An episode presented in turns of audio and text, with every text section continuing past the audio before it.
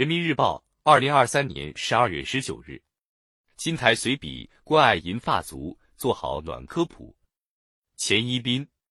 在居民社区，民警结合案例讲解如何识破养老诈骗套路。在农家院落，青年志愿者向老年人演示网上购物、线上缴费等操作。在云端平台，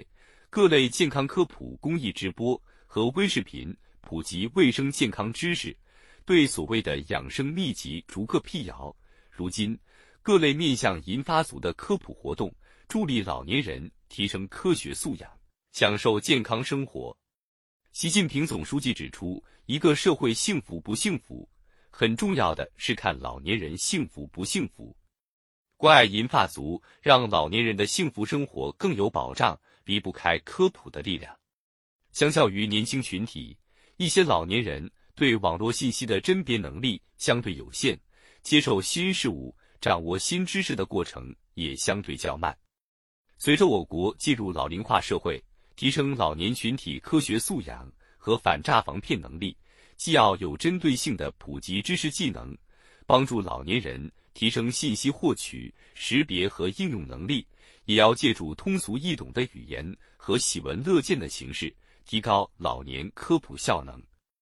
运用轻松写实的轻喜剧风格，展现普通退休家庭日常生活，将糖尿病、骨折等十余种老年常见病的认知、早期预防和科学管理知识融入视频短剧，在复旦大学附属华山医院和上海戏剧学院联合打造的老年健康科普短剧《康阿姨和她的老邻居们》中，健康科普的说教味淡了，趣味性浓了。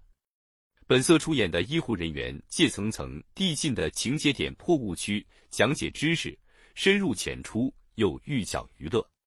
短剧片尾还制作打油诗，提炼家中杂物整理好，别给绊倒留机会等贴心提醒，朗朗上口又方便记忆。类似暖科普短剧的创新科普服务，老年人愿意看，生活中用得上，彰显了科普的温度，令关怀直抵老年人内心。这也提示我们，丰盛的科普大餐不仅要合胃口，也要易消化。语言通俗易懂，形式生动活泼，渠道触手可及，少一些说教，多一些对话，传播严谨科学知识的科普讲解，也可以做到妙趣横生，喜闻乐见。比起借助专业设备健身，老年人或许更加期待从科普中了解如何在家利用一把椅子、一条毛巾。一面墙，甚至一瓶水来锻炼身体，相比于一些高深莫测的术语和晦涩难懂的分析，老年人或许更加期待诙谐幽默的表达、简单易懂的白话。提升科普的温度，让科普知识和技能入脑入心，关键还要满足老年人的现实需求，实现老之所需有所应。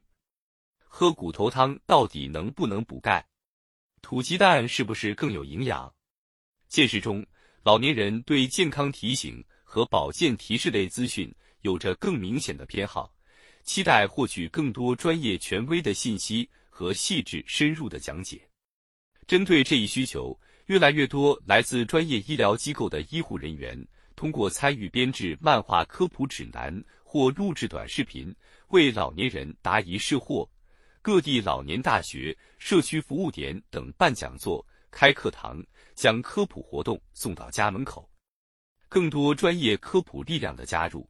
意味着更广泛的传播普及、更深层次的素养提升，有助于营造良好的科普生态，切断谣言传播的链条，更好保障老年群体的生命健康和财产安全。科普是提升全民科学素养的重要手段，是全社会的共同事业。下一步要凝聚合力。不断提升科普的精度和温度，更好满足老年人的健康科普需要，推动老龄工作中的科普模式在内容上更适老，形式上更亲老，获取上更变老。